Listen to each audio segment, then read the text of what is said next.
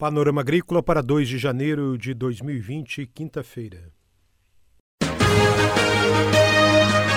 A EPAGRE e a Secretaria de Estado da Agricultura e da Pesca apresentam Panorama Agrícola, programa produzido pela Empresa de Pesquisa Agropecuária e Extensão Rural de Santa Catarina.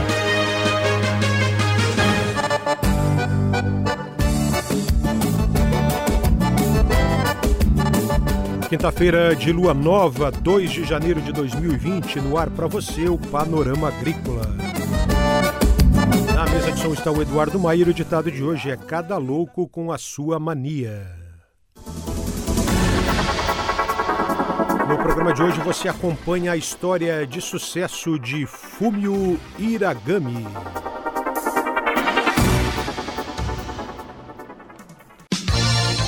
Dica do dia.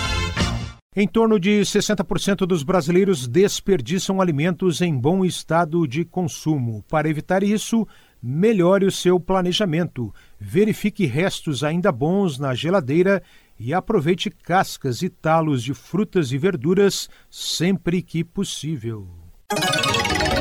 É hora das notícias. ILPF Inovação com Integração de Lavoura, Pecuária e Floresta. Este é um livro de pesquisadores da Embrapa, Embrapa Gado de Corte, lançado no ano de 2019.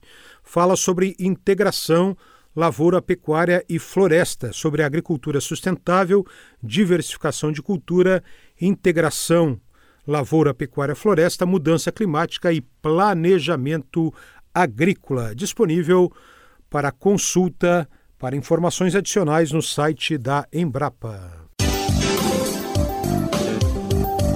Confira a entrevista de hoje. A entrevista especial desta quinta-feira aqui no Panorama Agrícola é com Fúmio Iragami, 70 anos, um dos pioneiros da maçã em São Joaquim. Ele conta para nós a sua história. Época que eu tinha 26 anos, comecei nossa atividade, vindo de São Paulo. Nós tínhamos, naquela época, uma cooperativa maior do do mundo que chama Cooperativa Agrícola de Cotia. Eles tinham vários incentivos de plantação, mas maçã é o único que não tinha. E naquela época de 73, eles inventaram, vamos fazer uma colônia de maçã. E assim, eu sou dos pioneiros, veio procurar ter terreno para conseguir. Então, procuramos região de Urupema, São Joaquim, e Urupema tivesse algum fazendeiro tivesse vendido, nós estávamos no Urupema, na primeira plantação de maçã. Mas lá não tinha fazendeiro que quis comercializar e acabou ficando em São Joaquim. Aí tinha uma pessoa e um dado foi sorte para nossa São Joaquim. Se não achar São Joaquim, nossa terceira intenção era Vacaria, Rio Grande. Já estava pronto se não achar. E tivesse ido hoje, não sei como é que estava, porque a região de Vacaria, para produ produzir esse maçã Fuji Jacurima não está tão boa.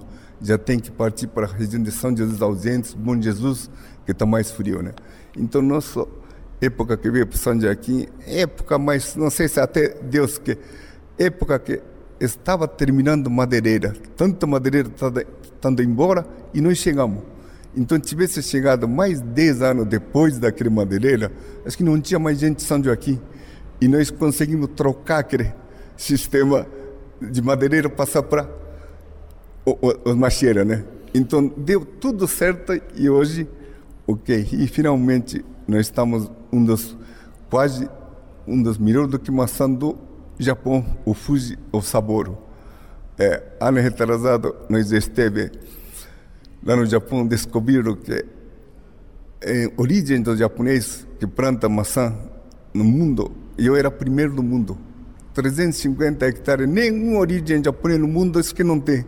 E ainda programa do Japão é como um Globo Repórter. Eles são aqueles vieram fazer entrevista comigo, é programa de 40 minutos, falando só de maçã. É um imigrante que veio para o Brasil e hoje está conseguindo ser maior produtor de maçã. Então eu fiquei orgulho aquele trabalho que deu vim para São Joaquim naquele meio do neve, sem luz, sem, sem telefone, sem água inventamos tudo nesse casal, começamos São Joaquim.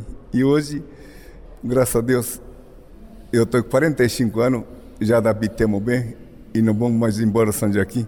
quatro filhos nasceram tudo em São Joaquim e ainda tenho orgulho de dizer que minha filha é primeiro japonesa registrada no cartão de São Joaquim, em que então ela já está fazendo 45 anos de aniversário. Então isso deu tudo coisa certa para nosso estado.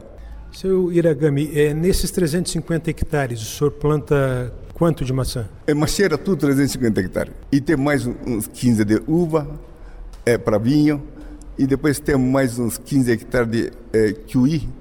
É, kiwi também, aquele que dá no Nova Zelândia, variedade Sou região de São Joaquim que dá aquela variedade Haber, aquela variedade curta que tem um valor no mercado.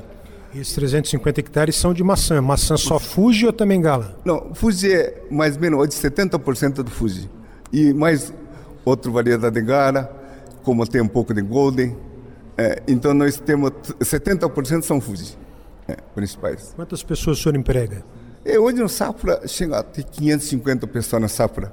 Então normalmente todo ano eu estou com 300 pessoas, porque eu tenho também classificação de maçã, minha própria. É, então, ano inteiro eu tenho maçã para fornecer para o mercado. O senhor exporta também? É, exportamos um pouco. É, mas agora para frente nós queremos exportar mais, exportando mais para fora. Nós temos tendência de melhorar o preço do Brasil, deixar menos fruta aqui no Brasil. É, mas maçã mundialmente não está tão fácil, porque o mundo inteiro hoje produz muito maçã. Para que país o senhor vende? É, este ano foi região de Índia, aquela região Bangladesh, aquela região maçã pequena. E um pouco foi para a França também. É, porque aquela França, eles não gostam muito de maçã, aquele golden, que é branco. Itália, é mais de 50% consumo aqui no Brasil não. E o único produtor do Brasil que eu estou plantando esse maçã chama Golden Delicious, sou eu. Então, sorte que eu teve esse comprador da França e nós exportamos um pouco para lá. Essa ideia da indicação geográfica da maçã Fuji de São Joaquim, como é que o senhor analisa isso? Isso é uma coisa justa para nós, porque realmente maçã Fuji, é, depois que saiu do Japão, realmente até técnico do Japão, que já esteve aqui como pessoa do JAICA, que colaborou muito para Santa Catarina, eles mesmo falavam que realmente São Joaquim nós temos clima, aquela região excelente. Onde dá o nosso cerejeira, chama Somei Yoshino, é um cerejeira verdadeiro, não aqueles cerejeira que dá na região um pouco quente, flor vermelho. Aquele branco, flor branco de cerejeira, onde dá maçã boa, porque toda região de, onde tem maçã boa do Japão tem esse. E tem mais uma árvore, que é o pioneiro do maçã Fuji que trouxe para o Brasil, chama Dr. Kenshi Shirozawa. Ele trouxe junto com a viagem dele uma árvore que totalmente casca fica branco. Então nunca esqueci a explicação. Esse casca da árvore, quando fica branco, porque sinal que dá, dá maçã boa. E nós temos algum árvore desse totalmente branco. E plantar no lugar serra baixa, por exemplo, aqui no litoral, não fica casca branco. Então isso é uma coisa que é, ele deu para explicação para nosso amador entender o que que o clima é tão importante, né? É, então, graças a Deus, nós foi o certo e maçã Fuji já temos várias maçãs variedades novas no mundo, mas a Fuji ainda domina no mundo inteiro, né? Quando é que o senhor chegou mesmo a São Joaquim? Ano de 74. Antes disso já havia algum produtor de maçã? Não, não, nunca. Só vinha em São Paulo, mas aquele maçã não diga bem fui, mas é maçã que não tem nem qualidade. Com outra que porém não dá para nem armazenar na câmara, tem que vender rápido. Esse maçã que produzia. E o que dominava é a Argentina, né? 100%. Então, a pessoa da Argentina até foi coitado, porque nós produzimos maçã, eles perderam bom parte do mercado, né? É porque para eles era o cliente era Brasil, a maçã da Argentina, né? E hoje realmente, e até na exportação nós estamos atrapalhando eles, porque nós estamos exportando para o exterior, onde a Argentina também exporta. Né? É, mas para nós foi, graças a Deus, quantos milhões de dólares economizou, porque não precisa importar tanta maçã do exterior. Né? Você acompanhou aqui no Panorama Agrícola entrevista com o empresário Fumio Iragami, 70 anos de São Joaquim, um dos pioneiros na cultura da maçã no Planalto Serrano.